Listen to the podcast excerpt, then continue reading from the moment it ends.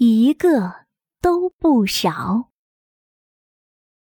动物幼儿园的马老师生病住院了，小动物们很着急，准备去探望马老师。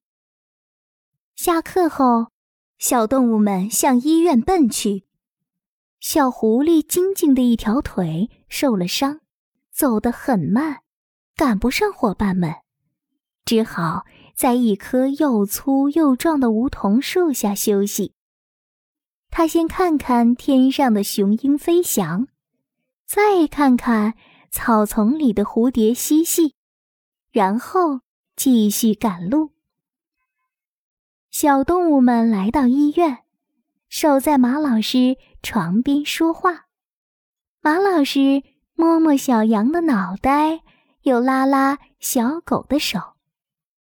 忽然，马老师问：“晶晶的腿好了吗？”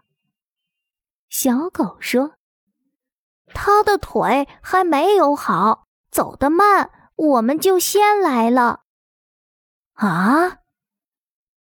马老师收起了笑容。察觉到马老师不高兴，小动物们都不吭声了。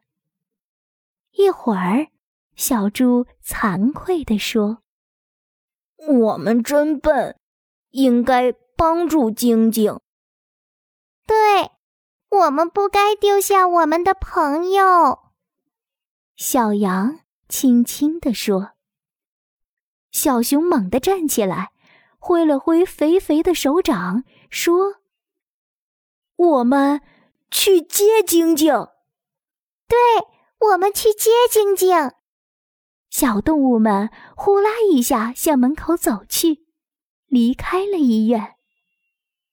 为了让小狐狸晶晶开心，小动物们特意买了一顶漂亮的帽子，一串。又圆又大的紫葡萄，还互相提醒，大家要耐心照顾晶晶。往回走的路上，他们碰见了走路一颠一颠的晶晶。晶晶奇怪地问：“你们怎么回来了？”晶晶，渴了吧？来吃你最爱的葡萄。机灵的小狗冲着晶晶说。